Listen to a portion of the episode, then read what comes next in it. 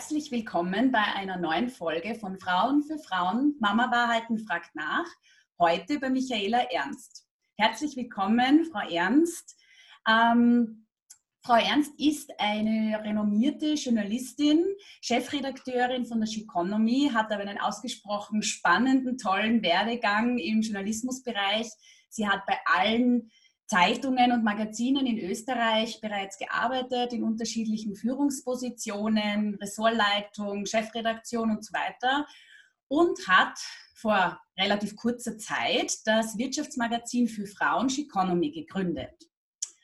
Ähm, noch einmal ein herzliches Willkommen. Ich freue mich sehr, dass Sie heute da sind. Hallo, guten Morgen. Danke für die netten einleitenden Worte. Ich freue mich auch, bin auch schon ganz gespannt. Wo es uns hinführen wird, genau. Genau. Ähm, ich würde Sie bitten, vielleicht erzählen Sie mal ganz grob kurz, wie Sie über diese vielen Jahre, die Sie jetzt eigentlich im Journalismus tätig sind, ein Buch geschrieben haben, ein sehr erfolgreiches. Wie kam es zur Gründung der Economy, ein Wirtschaftsmagazin für Frauen spezifisch, was es eigentlich vorher noch nicht gegeben hat? Was war so ausschlaggebend? Wie hat Sie Ihr Leben dahin geführt? Ähm, es war ein glücklicher Zufall.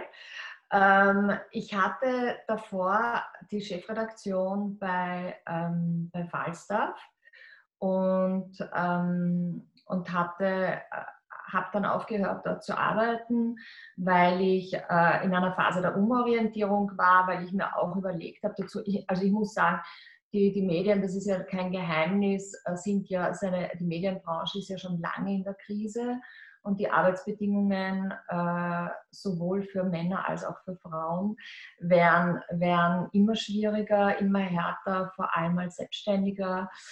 Äh, und ich war in so einer, einer Nachdenk- und Rückzugsphase, wo ich mir überlegt habe, äh, was ich denn noch außer dem Bücherschreiben machen möchte, weil dass ich das ich dieses Buch, das heuer rausgekommen ist, Mai, äh, Error 404, dass ich das ähm, schreiben werde. Das war damals schon mit dem Verlag äh, unter Dach und Fach und das war also sozusagen, ich, ich hatte schon eine Arbeit im Hintergrund, habe nicht damit gerechnet, dass so schnell noch eine zweite dazukommt. Und, äh, und während ich sozusagen in dieser, in dieser Nachdenkphase war und auch äh, Zurückgezogenheitsphase, kam ein Anruf von, äh, von Andreas Dressler, das ist der, der, ein, ein Verleger, der vor allem bekannt wurde durch der, das Wirtschaftsblatt gegründet, er hat die Diva mitgegründet, Ego, in den 90er Jahren ganz viele Magazine, dann eben Wirtschaftsblatt und, ähm, und hat, hat heute betreut darüber hinaus auch einige sehr bekannte, hochwertige äh, ähm, Kundenmagazine und es kam ein Anruf und äh, der Wunsch war sozusagen, äh, ja, wir tragen uns mit dem Gedanken, ein Frauenmagazin, ein Wirtschaftsmagazin, äh, Fehler, Fehler, Fehler, ein Wirtschaftsmagazin für Frauen zu gründen, weil ich betone ja immer, wir sind kein Frauen. Genau, das war ja die Geschichte. Äh, Wirtschaftsmagazin für Frauen zu gründen und ob ich nicht Lust hätte, ein journalistisches Konzept dafür zu entwerfen. Mhm. Und das habe ich dann gemacht, gemeinsam mit der Sigrid Ratitschnik, die äh, Grafikerin äh, und Marketing-Expertin, die auch die Erfinderin von Titel Chiconomy war. Äh, und Karina Felsmann, die eine PR-Agentur hat ähm, und äh, spezialisiert war auf Markenbildung. Also die hat maßgeblich gewirkt sozusagen in der, in der Profilschärfung, wie wollen wir nach außen auftreten, was sind die Werte, die wir verkörpern wollen. Und ähm, Hermann Sporer, der, der äh, damals, also ganz am Anfang, äh, vor allem den, den, Sales aufgebaut hat, mittlerweile macht er wesentlich mehr als Verlagsleiter. Und ja, wie gesagt, Andi Dressler. Und, äh, und ich war selber, also ich war von, auf Anhieb begeistert, weil ich nicht gedacht hätte, äh, dass mich in diesem Beruf noch einmal so ein spannendes Projekt erreichen wird. Und, äh, und ich habe das auch gespürt, dass dieses Thema in der Luft liegt, Frauen und Wirtschaft, mhm. Frauen und Karriere. Ähm, ich habe auch die Beobachtung gemacht, dass Frauen äh, in Wirtschaftsmagazinen viel zu selten vorkommen, obwohl ich ja schon allein, ich brauche nur in meinem Bekanntenkreis herumschauen. Es gibt so viele spannende, tolle Frauen, Frauen in Führungspositionen, Frauen, die selbst Unternehmen führen, Unternehmen gründen, äh, kreative Frauen, äh, also wo man hinschaut, spannende Lebensgeschichten, erfolgreiche Berufsgeschichten. Und, äh, und so ist es dann zu der Gründung gekommen. Ja? Und es war was, worauf ich irgendwie besonders stolz bin, beziehungsweise worauf wir als Team besonders stolz sein können, war, dass es äh, gleich ab der ersten, also wir haben eine Nullnummer gemacht, klarerweise, mit der wir dann herumgegangen sind, aber eigentlich ab der ersten, unter Anführungszeichen, echten Ausgabe war es eine Erfolgsgeschichte. Wir haben viele Unterstützer gefunden und äh, wir haben die Frauennetzwerke waren sofort bereit, mit uns diesen Weg zu gehen, mhm. uns zu verteilen, uns zu promoten. Ähm, Unternehmen, die WU, die Technische Universität, also Institutionen. Es war irgendwie toll, wie viele das auch verstanden haben auf Anhieb, was wir da machen wollen was wir bewegen wollen und, und dass, dass es sozusagen nicht nur bei Lippenbekenntnissen geblieben ist, weil man ja, ja oft, ja super, was du machst, aber dann, wenn es darum geht, genau, ja. um konkrete Unterstützung geht, dann sagen die, na, tut mir leid, haben keine Budgets oder keine Kapazitäten oder was immer. Also es war toll, dass wir auch die Kapazitäten und die Budgets von Institutionen, Unternehmen, Frauennetzwerken äh, von Anfang an äh, quasi mit an Bord gehabt haben. Ja. Naja, man muss aber sagen, Frauennetzwerke, so wie ich es jetzt auch wahrnehme, ähm, für die ist es ja ein Geschenk des Himmels, meiner Meinung nach, weil im Grunde genommen kämpfen ja. wir alle um Sichtbarkeit und darum eben auch aufzuzeigen, dass es so viele Frauen gibt. Also manchmal, wenn man sich ein bisschen mehr beschäftigt, findet man diese Frauen und denkt sich, boah, was es da ja. für tolle Geschichten gibt und wie Sie gerade gesagt haben, Führungskräfte überall und aus irgendeinem Grund sind sie so wenig sichtbar. Und in dem Moment, wo man sich beschäftigt, sie sind eh überall. Also warum sind sie dann nicht in den Zeitungen, in den Magazinen zu sehen? Ja? Und wenn es dann ja. eine Möglichkeit gibt, sie einfach auch irgendwie ein bisschen großflächiger herzuzeigen, finde ich, ist das unheimlich wertvoll und wichtig im Moment vor allem. Ich glaube, sie treffen da einfach auch den Zahn der Zeit. Ja, ja, ja. Ja, und wir wollen auch andere Frauen dazu ermutigen. Also es war lustigerweise, wie wir mit dem Magazin rausgekommen sind, hat, wurde eine Studie publiziert. Äh, und da haben, äh, also das war eine Studie unter jungen Frauen und 84 Prozent haben gesagt, sie würden sich, äh, sie würden sozusagen ihre offensiver ihre Karriere angehen, wenn es mehr positive Beispiele gebe in, der, in den Medien, in der Öffentlichkeit. Ja. Also ich glaube, dass wir auch mit dem Heft eine sehr wichtige Vorbildfunktion haben, wobei es gibt ja nicht nur das Heft, wir sind online präsent, wir sind auf Social Media, wir machen Veranstaltungen, wir machen teilweise Umfragen gemeinsam mit, mit äh, Frauennetzwerken, ähm, die, die äh, also wo wir wirklich, wirklich größere Gruppen erreichen, also wo dann schon 200 Leute befragt werden oder noch mehr.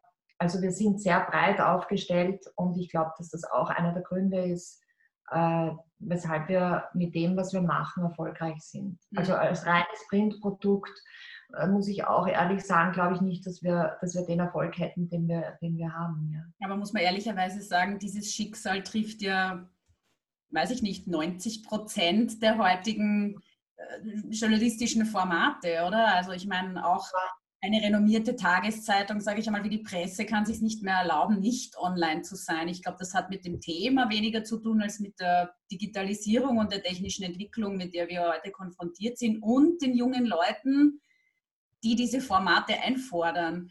Und weil Sie ja. sagen, also junge Leute, wenn ich mir denke, ich bin jetzt, ich traue es mich gar nicht sagen, 40 und denke mir, wenn es mir nach meinem Studium diese, also wenn man mir diese Möglichkeiten einfach auch offenbart hätte, Netzwerke, Mentorings, Role Models, alles das, was jetzt überall herumschwirrt, ich möchte nicht sagen, ich möchte jetzt auch nicht jammern, aber ich habe nicht den Eindruck, dass wir das vor 20 Jahren hatten.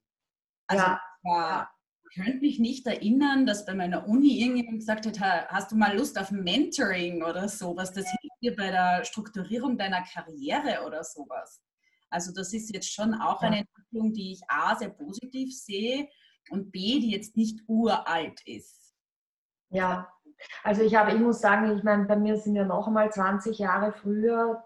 Ich habe 1983 zu arbeiten begonnen Und ich hatte aber auch immer das Glück, dass ich Mentoren hatte. Also, ähm, und ich glaube, das ist etwas, was man, man muss erkennen, wenn sich jemand anbietet und einem die Hand reicht und sagt, äh, du kannst zu mir kommen, du kannst mir Fragen stellen, ähm, du kannst mit mir Texte durchgehen. Man muss dann aber auch Kritik aushalten. Das ist also, das scheitert bei vielen auch daran, dass sie das nicht aushalten. Und dann meine ich jetzt nicht Frauen im Speziellen, sondern generell Menschen, also Männer und Frauen.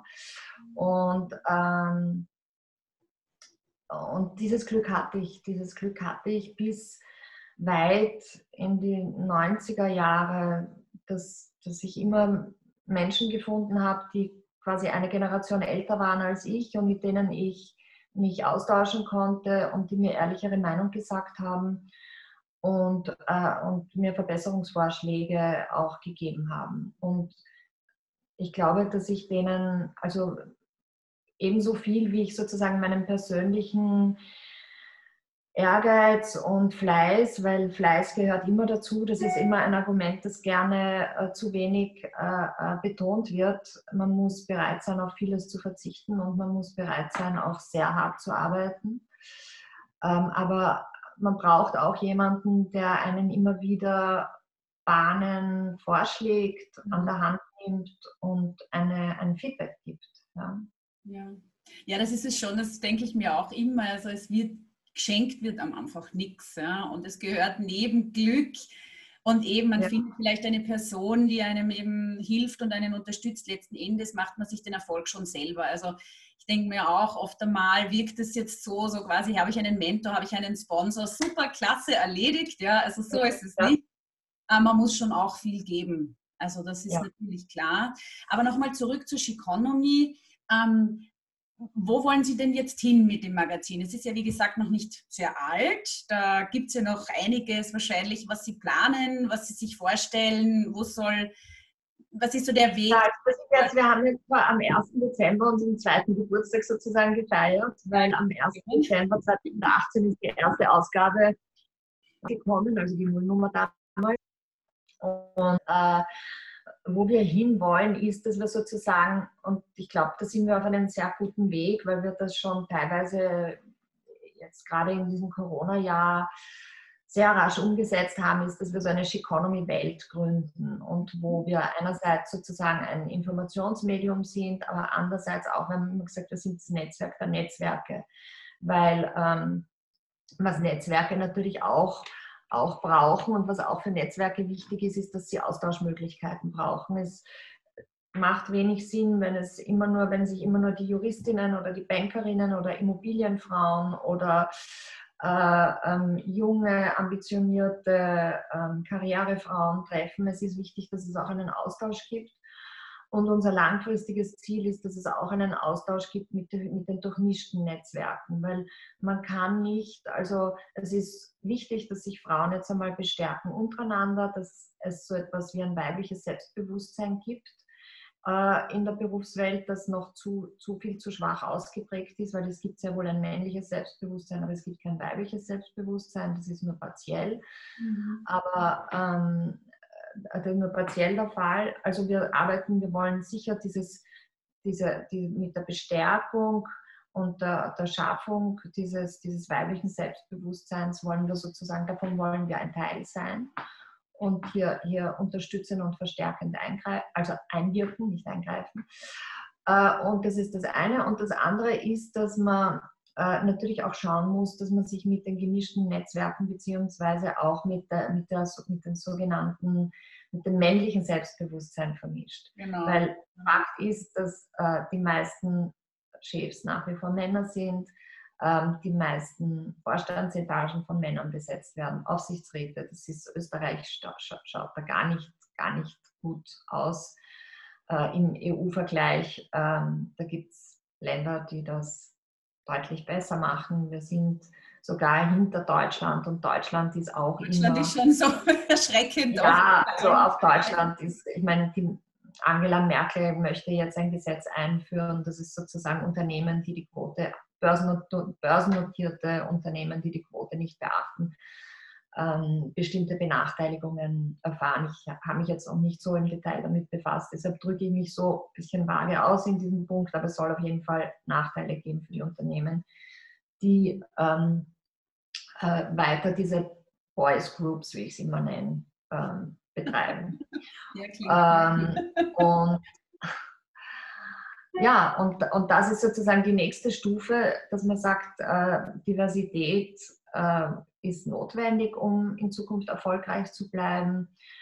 Es gibt 100.000 Studien, die das belegen. Ähm, jeder weiß es, trotzdem wird es nur zaghaft umgesetzt, langsam umgesetzt. Ähm, Frauen haben das sicher auch eine Rolle dabei, indem sie sagen, ähm, indem sie sagen, dass sie eben nur auf Teilzeitbasis arbeiten wollen, dann muss man eben sozusagen neue Führungsmodelle schaffen, wo man sagt Shared Leadership oder, äh, das hat mir so gut gefallen in unserer äh, letzten Ausgabe, hat, hatten wir ein Interview, ein Doppelinterview mit der österreichischen Frauenministerin und mit der, mit der bayerischen Frauenministerin, weil wir jetzt auch in Bayern erscheinen. Und, äh, und die bayerische Frauenministerin hat gesagt, man muss Freiräume für Männer schaffen, für Familienarbeit. Und ich finde, das ist so eine, es ist sehr positiv formuliert, es ist sehr positiv besetzt. Und, ähm, und ich glaube, dass es auch wichtig ist, dass man äh, sehr stark auf die Sprache achtet, äh, wenn man, wenn man ähm, wenn man sozusagen ein ausgewogeneres Geschlechterverhältnis schaffen möchte.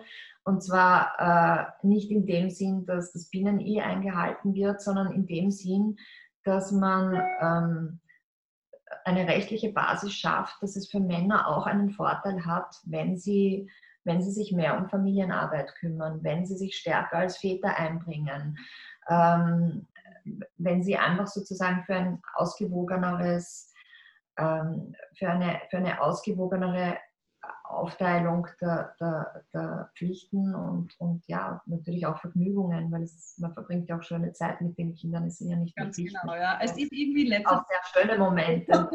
Immer so die Verpflichtungen und die Anstrengungen und die Arbeit ja. und so weiter. Ich finde, es hat insgesamt, mittlerweile kriegt die Diskussion oft einen sehr negativen Beigeschmack, weil ich bin da ganz bei Ihnen. Einerseits, wir dürfen nicht zu viel als Frauen nur in puren Frauennetzwerken sein, weil einerseits äh, entsteht da eine Blase, wo du das Gefühl hast, also bist nur noch so unter Frauen, das fehlt dann auch, finde ich, der männliche Input total, weil ja. man eben, wenn Sie sagen Diversität, um das geht es ja. Es soll ja nicht sein, dass auf einmal alles nur noch Frauen haben, sondern dass es einfach ausgeglichen ist. Und genau, genau. das Gleiche, den gleichen Anspruch sollte man auch bei der Familie haben, zu sagen, es ist nicht nur mein Kind, also ich bin ja Mama von zwei ganz kleinen Kindern, die sind eins und drei. Ja. Und ähm, natürlich, oder natürlich, also ich sage jetzt, bei mir ist natürlich sehr viel, was hängt, ja, und weiß aber oft nicht, ist das, weil ich glaube, es alles machen zu müssen, weil es mir, ja. mir so ein bisschen so beigebracht hat, oder ist es, weil die Männer nicht wollen. Und ich unterstelle den Männern jetzt, dass sie wollen würden, aber oft Voraussetzungen auch im Denken noch nicht da sind. Ja? So wie cool ist das in meiner Firma, wenn ich sage, ich bin jetzt im Papa-Karenz und es gibt Branchen, da sagen die, what? Furchtbar. Und manche sagen, super, machen eh fast alle. Also es ist, ich glaube schon, dass das kommt. Aber wir haben im Vorfeld kurz einmal diskutiert. Sie sind ja Journalistin. Das ist ein mittlerweile schon auch sehr harter Beruf, auch im Sinne des Online-Angebots. Ähm, ja, wie sehen Sie das jetzt in Ihrer Branche, Ihr Berufsbild, wenn, wenn wir jetzt gerade über das Elternsein sprechen? Journalistin und Muttersein ist ja, glaube ich, eine große Herausforderung. Da gibt es ja nicht so viele Möglichkeiten auch, oder? Oder wie schaut das Ja, aus? also es hängt davon ab natürlich, ob man angestellt ist oder selbstständig ist. Ähm, wenn man angestellt ist, dann hat man natürlich, gelten dieselben Regeln, die für alle anderen in Österreich gelten, die angestellt sind. Wenn man freiberuflich ist, so wie ich es äh, 90 Prozent meines Lebens war oder jetzt auch weiter bin, ähm, ist es äh, nicht so leicht. Ich hatte äh, ich meine, ich bin, ich bin, wie gesagt, ich habe gesagt, 83 bin ich in den Journalismus eingestiegen und ich hatte 88, 89, 89, da war ich 27 Jahre alt, hatte ich das Angebot, erstmals äh, Chefredakteurin zu werden, von, damals von der Wienerin. Ähm, das war eine, ein, ein Kultmagazin damals. Es war das einzige Frauenmagazin, das österreichische, soweit ich es jetzt in Erinnerung habe. Alle anderen sind erst später gekommen. Woman ist später gekommen und Diva ist später gekommen. Ähm, Diva wurde, glaube ich, 1990 gegründet. Und, äh, und ich war wahnsinnig stolz und habe mich so gefreut und wollte ja auch immer, also ich, ich schreibe wahnsinnig gern, aber ich gestalte auch wahnsinnig gern. Und diese Kombination aus Gestaltungsmöglichkeit und selber weiterschreiben wäre sozusagen mein Lebenstraum damals, äh, auch, auch damals schon gewesen und habe natürlich begeistert zugesagt. Und dann, ähm, was ich damals noch nicht wusste, aber kurz danach erfahren habe, war, dass ich schwanger bin und, äh, und habe das dann sozusagen natürlich sagen müssen, dass ich ein Kind erwarte. Und daraufhin hat man dieses Angebot zurückgezogen. Mhm. Und ich habe gesagt, na, ich schaffe das aber sicher und äh, ich bin gut organisiert und ich habe eine große Familie ähm, und, und, äh, und ich werde das sicher schaffen. Und das war aber no way. Und das war für mich sehr schwer zu verdauen, weil ich damals mit 27, wenn man jung ist, natürlich glaubt man, man hat für alles nur eine Chance und es gibt nur eine Gelegenheit und das war's dann. Genau. Und, ähm, und äh, die Folge war, dass ich wahnsinnige Angst hatte, dass mich dann überhaupt niemand mehr beschäftigt, also dass ich nicht mal schreiben darf. Mhm. Und das Ergebnis war, dass ich dann, also ich war noch nicht aus dem, aus dem Spital heraus und habe aber schon im Spital wieder begonnen zu arbeiten und habe furchtbaren Raubbau an meinen Körper betrieben, die ersten Jahre ähm, wie mein Sohn auf der Welt war, weil ich allen zeigen wollte, dass ich weiter am Ball bleibe.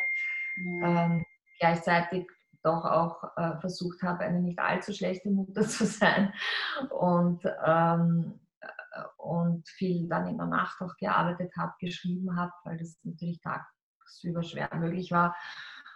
Und, und äh, ja, das einfach dann auch wirklich krank wurde mit der Zeit, also mit den Jahren. Und äh, ich glaube, dass dieser, dieser irrsinnige Kampf, dadurch, dass, ähm, also ich bin dann natürlich, hat sich das wieder geändert, ich bin nicht krank geblieben. Das ist wichtig, dass ich das dazu sage, aber. aber nicht, dass äh, so weit gekommen ist, das ist doch die Sache, ja. Und das ja, ich leider ja, und man ist durch. Ja, und, und, und, glauben, dass man was versäumt und nie wieder eine Chance hat, dass quasi die ja. Kinder der Karrierehämmer sind und danach ist es aus und vorbei. Ja. Und man, ist, man sieht die Dinge natürlich, wenn man jung ist, viel dramatischer, als wenn man älter ist. Und, ähm, und ähm, heute würde ich sagen, rückblickend, meiner nach, warum, wenn dir irgendjemand gesagt hätte, du wirst noch so viele Chancen kriegen im Leben, jetzt nimm das doch ein bisschen entspannt.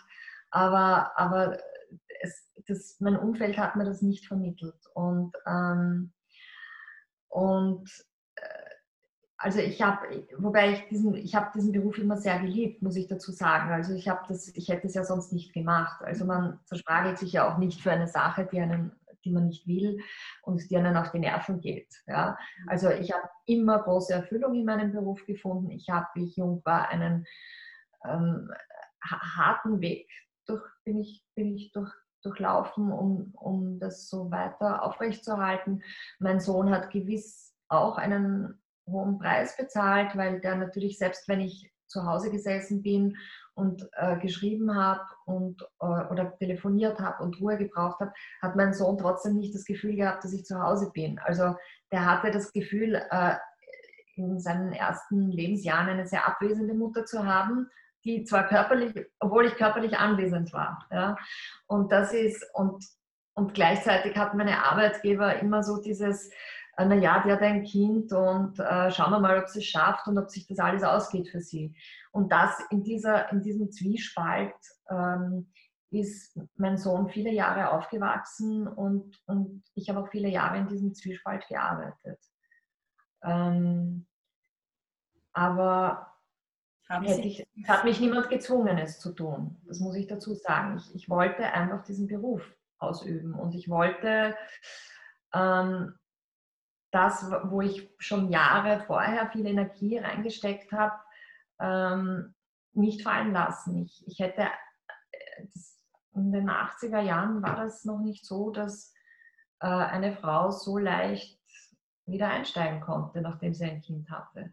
Ich habe selber erlebt, ich war, äh, das war schon in den, in den Nullerjahren Chefredakteurin bei einem Magazin und meine Stellvertreterin, also da war ich angestellt, meine Stellvertreterin ebenfalls, die ist dann schwanger geworden und ähm, ist in Karenz und ist zurück und hat sich dann vorgestellt, dass sie so ein 20-Stunden-Modell macht und weiter angestellt bleibt, aber halt nicht nur auf 40-Stunden-Basis, sondern 20 oder 25 Stunden Basis. Und der Arbeitgeber hat damals gesagt, nein, entweder bist du voll da oder du bist nicht da. Und ich meine, das ist in den Nullerjahren gewesen. Und sie war dann noch die äh, gesetzlich verpflichteten zweieinhalb Monate angestellt und danach hat man sich von ihr verabschiedet, weil sie gesagt hat, ich kriege kein Kind, dass ich dann weiter 40 Stunden arbeite. Haben Sie das Gefühl, also, dass heute eine bessere Situation ist oder sehen Sie das so, dass es eher noch ähnlich ist und dann noch nicht so viel weitergegangen ist? Ich habe das Gefühl, dass es, äh, wenn man angestellt ist, deutlich besser ist, weil ich auch in Redaktionen erlebe, äh, dass fast alle männlichen Kollegen, also, also alle, alle jüngeren männlichen Kollegen, die Väter werden, in Väterkarenz gehen. Ähm, ich habe erlebt, äh, wie ich beim Profil gearbeitet habe, dass die Väter, wenn mal niemand da war fürs Kind und die Frau auch nicht konnte, die Kinder mit in die Redaktion genommen haben. Ähm, also ich glaube, dass sich da vieles zum Positiven wendet. Ähm, auf freiberuflicher Basis ist es deshalb schwierig, weil die Honorare mittlerweile sehr, sehr schlecht sind. Mhm und, ähm, und man wahnsinnig viel arbeiten muss, um wirtschaftlich über die Runden zu kommen. Ich hatte ja, muss ich auch noch sagen, obwohl ich mich so zerspragelt hatte, hatte ich dieses Glück, äh, alle Omis zu haben. Meine Mutter, die mir wahnsinnig geholfen hat. Äh, überall, wann immer ich meinen Sohn bei einer Omi oder bei meiner Mami abgegeben habe, waren alle glücklich. Also der wurde überall mit offenen Armen empfangen und, und, äh, äh, und bedüdelt von den Omis. Ja? Also denen ist es gut gegangen. Und ich hatte damals, ich hatte damals auch noch die, äh, ähm, damals wurden auch noch ordentliche, ordentliche Honorare bezahlt. In den, in den 90er Jahren hat man wirklich noch gut verdient im Journalismus, auch als freier Journalist. Mhm. Und, und äh, wir hatten darüber hinaus auch ein Kindermädchen. Aber trotz all dieser Unterstützungen äh, bleibt Mami Mami und wenn Mami zu wenig Zeit hat, leidet das Kind. Ja? Also das kann man, kann, kann man sich dann, also kann ich mir auch heute rückblickend nicht schönreden. Mein Sohn hat einen Preis zahlen müssen, den er sich nicht aussuchen konnte. Ich habe auch einen Preis gezahlt, aber ich habe ihn nur ausgesucht. Das ist mhm. sozusagen der Unterschied. Ja. Ja, weil wir, es kommt ja immer wieder dieser Spruch daher, Happy Mom, Happy Kids. Und irgendwo denke ich mir, wenn die Mutter keine Möglichkeit hat, ihrer Leidenschaft nachzugehen und den Dingen, für die sie brennt und, und, und für die sie lebt, dann ist sie auch keine glückliche Mama zu Hause. Ja? Also würde ja. sie dann die ganze Zeit ums Kind kümmern und im Kopf hat sie aber eigentlich tätig lieber, keine Ahnung, recherchieren, schreiben, ja. dann glaube ich, ist das für das Kind auch nicht unbedingt so wahnsinnig wertvoll. Ja? Also man kann es mit dem Arbeiten übertreiben, aber man kann es auch damit übertreiben, zu versuchen, dem Kind was zu bringen und dann ist man mit dem Kopf nicht dabei. Also ich denke, ja. ich glaube, wir Mamas sind aber auch oft sehr streng mit uns selber, weil wir es wagen, darüber nachzudenken, eine Karriere haben zu wollen Vollgas zu geben im Beruf. Ich habe das jetzt noch, dass ich mir denke, oh Gott, ich bleibe vielleicht hinten oder ich verpasse irgendwas oder ich versäume was oder meine Karriere ist tot, weil ich jetzt zwei, drei Jahre in, in Teilzeit arbeite oder so, ja. Und es gibt immer die Beispiele, die übermäßig sind, also auch Frauen, die Kinder haben, dann auf einmal 50, 60 Stunden arbeiten. Das würde ich nicht wollen. Aber ja. ich will nicht ewig eine Teilzeitmama bleiben, muss ich auch ehrlich sagen. Ja.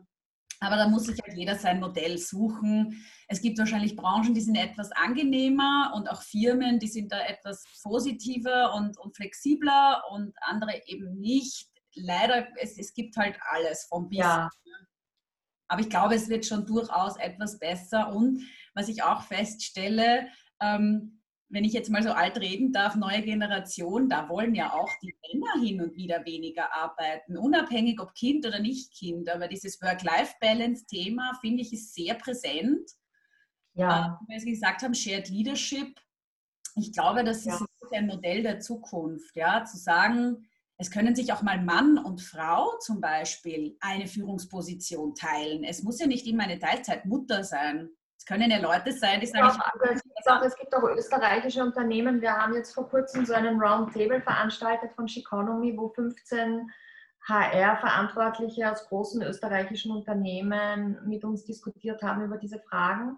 Und es gibt eine große österreichische Bank, die das zum Teil, äh, also in, in, manchen, in manchen Funktionen praktiziert, dass äh, dieses äh, Shared Leadership Mann-Frau oder, oder Frau-Frau oder Mann-Mann wo es wirklich um, um eine Position geht, ähm, die geteilt wird durch zwei und innerhalb dieser Position Vertiefungen von bestimmten Aspekten stattfinden. Mhm. Und der eine vertieft sich in dem Bereich und der andere vertieft sich in den anderen Bereich.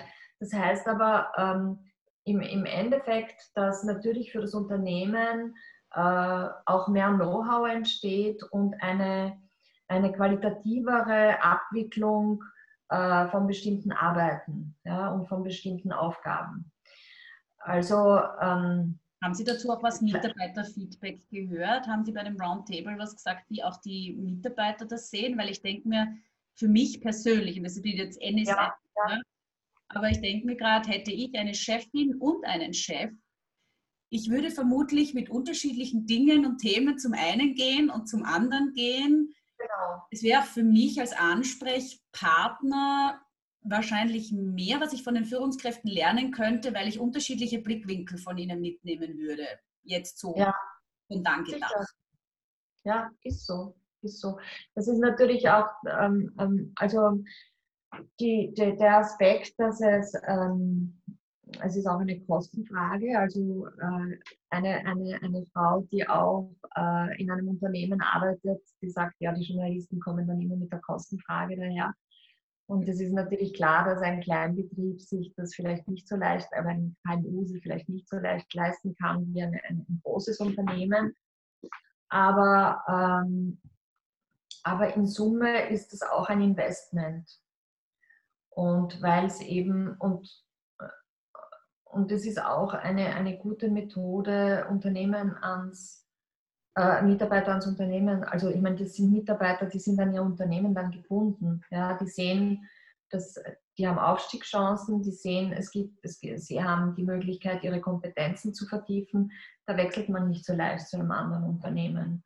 Und, ähm, und ich glaube schon, also vielleicht ist das klingt das jetzt ein bisschen zu optimistisch, aber gerade in Krisenzeiten wie wir sie ja jetzt ohne dies schon länger durchleben, ja auch schon vor Corona immer wieder hatten, immer wieder starke Schwankungen. Ähm, gerade in diesen Zeiten kommt es wieder zu einer Kompetenzbetonung. Mhm. Und ähm, man muss schon aufpassen, wenn man gute Leute hat, dass die nicht weggehen. Es ist, gute Leute sind nicht leicht zu finden und es sind auch nicht Leute leicht zu finden, die sich committen zu einem Unternehmen. Es gibt diverse Studien, dass eine der Folgen der Digitalisierung auch ist, dass äh, dieses sich zu einer Sache bekennen, hinter einer Sache stehen, dauerhaft dranbleiben, auch wenn es mal nicht so gemütlich ist, ähm, dass das sehr stark zurückgegangen ist durch die Digitalisierung, weil wir gewohnt sind, dauernd zwischen so vielen Angeboten hin und her zu switchen. Und äh, wenn das eine nicht funktioniert, gut, dann sucht man sich das nächste. Und das natürlich macht das etwas mit Menschen, wenn man dauerhaft zu einem solchen Möglichkeiten ausgesetzt ist. Und das verlegt sich dann auch aufs Berufliche, so dass dieses, dieses Commitment zu einem Unternehmen, Commitment zu einer Funktion ähm, auch stark unter dieser Digitalisierung gelitten haben. Und ich glaube, die, die das heute schaffen, dass die ähm, auch auch äh, bessere Chancen in Unternehmen haben und, und dass das erkannt wird, immer mehr wieder von Unternehmen und auch honoriert wird. Ja, ich bin auch gerade bei dem Thema geistig mit der Company Reputation und Employee Experience, weil ich ja auch sagen, welche Möglichkeiten gebe ich dem Mitarbeiter und je mehr ich diese Dinge eröffne, Flexibilität, ich meine, wir reden jetzt in Corona nur von flexiblen Arbeitszeiten, von Homeoffice, Unternehmen, die gesagt haben, es gibt niemals Homeoffice, ist absolut undenkbar. Ähm, auf einmal ja. geht das alles. Ähm, also ich bin da total dabei, weil ich sage, diese Loyalty den, den Firmen genau. gegenüber nimmt extrem ab. Es gibt, es gibt Fluktuationen, es wird so schnell gewechselt und es ist ein derartiger Knowledge Drain für die Firmen. Ja. Und eben auch durch Mütter, die weggehen, weil sie sagen, da habe ich keine Chance, da gibt mir niemand mehr irgendwas. Also ich glaube, das ist durchaus ja. ein Geben und Nehmen auch. Und es ist nicht nur so, dass die wer auch immer äh, Mitarbeiter hergehen und sagen, ähm, oh Gott, ich brauche die Firma so dringend. Eher ist es oft so, dass die Firma sagt, ich brauche die Leute so dringend. Ja. Kostet unheimlich viel Geld, dieser ständige Wechsel und eben, weil Sie sagen, Wissensaufbau, Erfahrungen. Wenn man die Leute dann immer gehen lässt, weil man keine Möglichkeiten bietet, dann wird man ja. halt auch auf Dauer wahrscheinlich weniger effizient arbeiten und das ist Verlust von Geld, Punkt. Ja. ja. Und ähm, das wäre schön zu sehen. Ich, natürlich muss man sagen, es gibt genügend Firmen, die für diese ganzen Denkmuster auch etwas zu klein sind oft. Ja. Die ja. da übers, äh, ums Überleben kämpfen, wenn sie drei Frauen, ich sage jetzt einmal ganz klischeehaft, im Office sitzen haben und zwei davon wären schwanger und ein Problem, natürlich. Müssen sie es wieder einstellen ja. und Teilzeitmodelle erfinden und dann, also das, es ist sicher im, es ist sicher verständlich manchmal, dass ein Firmenchef, Chefin sagt, ich will jetzt eine 30-jährige junge Frau, die gerade geheiratet hat, nicht einstellen. Würde ja, wobei ich finde ja, dass durch diese, durch die, ähm, also wenn es denn einen Vorteil gibt der, dieses Jahres 2020, ja, dann kann man sagen, ähm, der Vorteil war, dass alle gesehen haben, dass das mit dem Homeoffice eigentlich ganz gut geht, obwohl die Betroffenen oft einen sehr hohen Preis dafür zahlen müssen, weil nicht jeder hat ein eigenes Arbeitszimmer, nicht jeder hat drei Computer zu Hause äh, und, und, und all diese Dinge. Aber dieses ewige Argument, dass Frauen dann eben ausfallen, weil sie Mütter werden, das gilt einfach so nicht mehr. Weil man kann immer noch sagen, okay, gut, bestimmte Tätigkeiten lassen sich jetzt auch sehr gut von, äh, das haben wir gesehen im letzten Jahr, lassen sich sehr gut von daheim aus machen, via Computer, via Zoom. Und, ähm, und äh, dann geben wir dieser Frau, die jetzt eben 30 ist und ein Kind bekommen wird, irgendwann im nächsten, in den nächsten zwei Jahren, drei Jahren, dann geben wir der nachher die Möglichkeit, dass sie in reduzierter Form, aber dennoch weiter dem Unternehmen zur Verfügung steht, via äh, Remote Work. Und, ähm, und dazu gehört halt auch, dass man, ja, ich meine, dann hat man eine Besprechung, die dauert eine Stunde und dann kommen irgendwann die Kinder und reden dazwischen.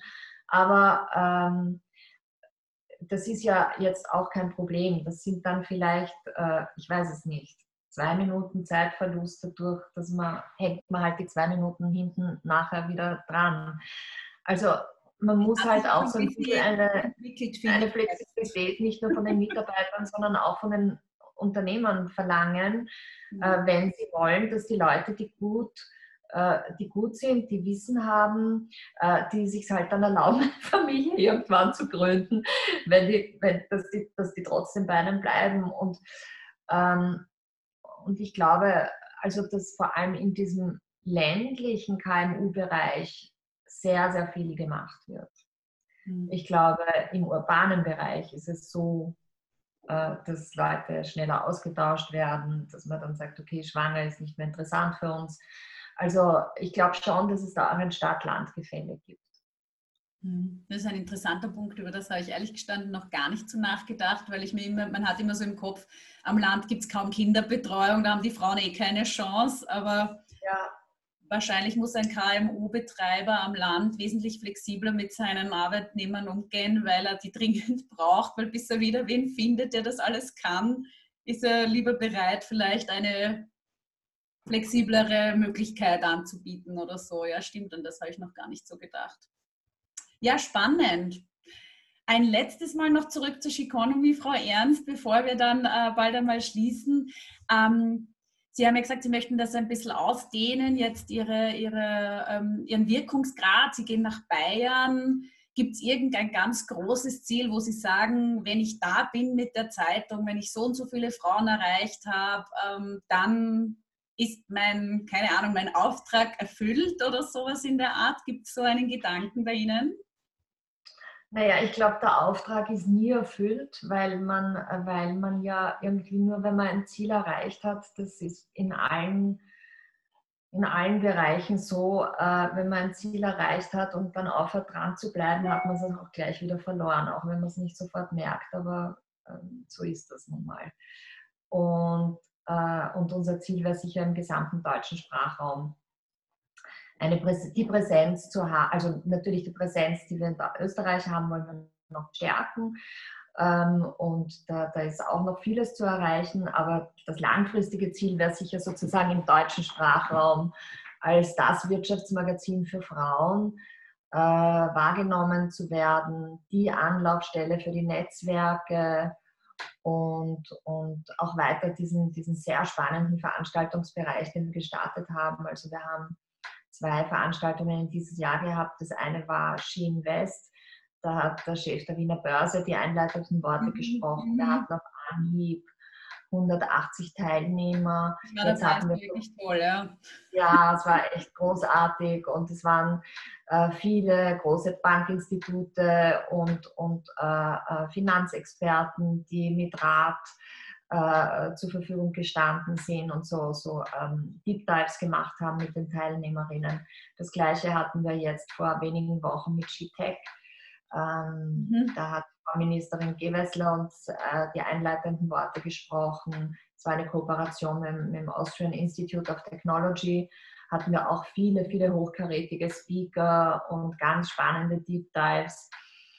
Ähm, also das ist, das ist sein Segment auf jeden Fall verstärken wollen, weil es auch mit, mit, einer, mit einer konkreten Serviceleistung verbunden ist, weil es den Frauen zeigt, dass wir nicht nur reden, sondern wir tun auch was und wir bieten ihnen die Möglichkeit, mit anderen interessanten äh, ähm, Experten zusammenzukommen und Fragen zu stellen und, und also wir holen sie auch ein bisschen aus dieser Zuhörer- und Leserrolle raus und, und, zeigen ihnen, es ist super, wenn ihr euch beteiligt, wenn ihr auch aktiv werdet. Ihr kriegt sein Feedback, ihr bekommt Antworten. Und ähm, da sehe ich sehr stark in der Zukunft auch unsere Rolle. Eine ganz letzte Frage zur Michaela Ernst, ein klein wenig persönlich. Ähm, letzte Geschichte heute zu dem Interview. Können Sie uns sagen, wofür Sie am häufigsten Komplimente kriegen? Was ist eine Eigenschaft, zu der Sie besonders viel Feedback erhalten bei Ihnen? Ähm, ich glaube, dass ich sehr gut immer das Glas halb voll sehen kann und dass ich, ähm, dass ich eine Kämpferin bin. Also ich ähm, habe ja, es ist ja auch, also meine Karriere ist ja keine geradlinige Karriere und ich habe auch immer wieder Rückschläge erleben müssen, aber ähm, ich, ich finde immer, man muss sich so lange mit seinen Rückschlägen beschäftigen, bis man etwas Positives finden kann für sich selbst. Wo man sagt, man hat die und die Erfahrung, die und die positive Erfahrung jetzt äh, für sich daraus äh, gelernt. Und das hilft einem dann auch wieder Kraft für den nächsten Schritt zu finden. Und äh, ich glaube, dass so dieses dieses immer, immer wieder aufstehen, nicht den Mut verlieren, gut drauf sein und kämpfen können, das ist, glaube ich, so etwas, was, das höre ich relativ oft. Ein Wahnsinn, was du schon wieder machst. Ja? Schön, und, ach schön. Ja. Mehr Optimismus braucht es ganz. Kämpfen tut eh viele, aber optimistisch dabei sein ist natürlich was besonders Schönes. Ja, ich muss auch sagen, ich habe, ähm, ich habe, ich kann das jetzt, ich wäre bald 60 und wenn ich zurückblicke, ich habe wirklich wahnsinnig viele Chancen immer wieder bekommen und ich habe sie halt ergriffen. Mhm. Und ich habe geschaut, ich habe ich hab auch Chancen bekommen, aus denen ich überhaupt nichts gemacht habe. Also wo ich mir auch denke, na super, besser hätte es das jetzt nicht verbocken können. Aber in Summe habe ich doch das große Glück gehabt, ähm, dass ich immer wieder tolle Angebote bekommen habe, so wie jetzt diese Economy-Sache ist ein klassisches Beispiel, dass ich in einer Situation, wo ich eigentlich innerlich begonnen habe, ähm, ein bisschen sozusagen mich zu distanzieren vom Journalismus und mir zu denken, okay, jetzt überlegst du, das machst, suchst du irgendwie was Neues oder ich habe berufsbegleitend studiert dazu, schaust, dass es mehr in diese Richtung geht. Und dann ist wieder was Spannendes gekommen und es zählt, mhm. dieses Economy zählt sicher zu den spannendsten, tollsten Projekten meines Lebens. Und wir haben alle dieses Gründungsteam irre viel gearbeitet im letzten, in den letzten zwei Jahren, weil es natürlich klar ist, es ist wie ein Startup. Also wir arbeiten da äh, mit wahnsinnig viel Energie und, und Enthusiasmus äh, und für die Sache. Ähm, und äh, es ist das Glück, sowas zu bekommen, aber man muss es auch dann ergreifen und man muss dann auch etwas machen draus. Ja. Ja, danke. Das sind wunderbare Schlussworte für unser Interview heute. Ich bedanke mich wirklich aufs Allerherzlichste, dass Sie sich die Zeit genommen haben. Und es war ein wirklich sehr, sehr spannendes Gespräch. Ich denke, da können einige Zuseherinnen, wenn wir schon beim Video sind, ähm, sich da auch einiges mitnehmen. Und letzten Endes ist die Message ja immer, das Leben ist das, was man draus macht. Und ich denke, jeder kriegt ja. irgendwann einmal Chancen und jeder hat irgendwann einmal einen Förderer, Unterstützer.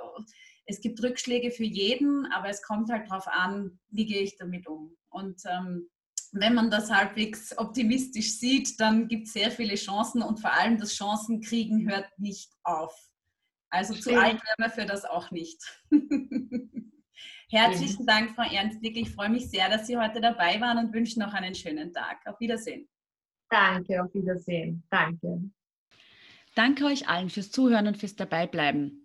Ihr findet mich und meine Geschichten auf allen gängigen Podcast-Plattformen. Und damit noch mehr Frauen, Mütter und Eltern Zugang zu diesen wunderbaren Gesprächen bekommen, freue ich mich über euer fleißiges Teilen. Wenn ihr noch mehr spannende Frauen kennenlernen wollt, dann schaltet bei der nächsten Folge wieder ein. Oder hört rein in meine anderen Gesprächsreihen. Es erwarten euch auch dort großartige Interviewpartnerinnen. Ich freue mich auf euch und bis bald.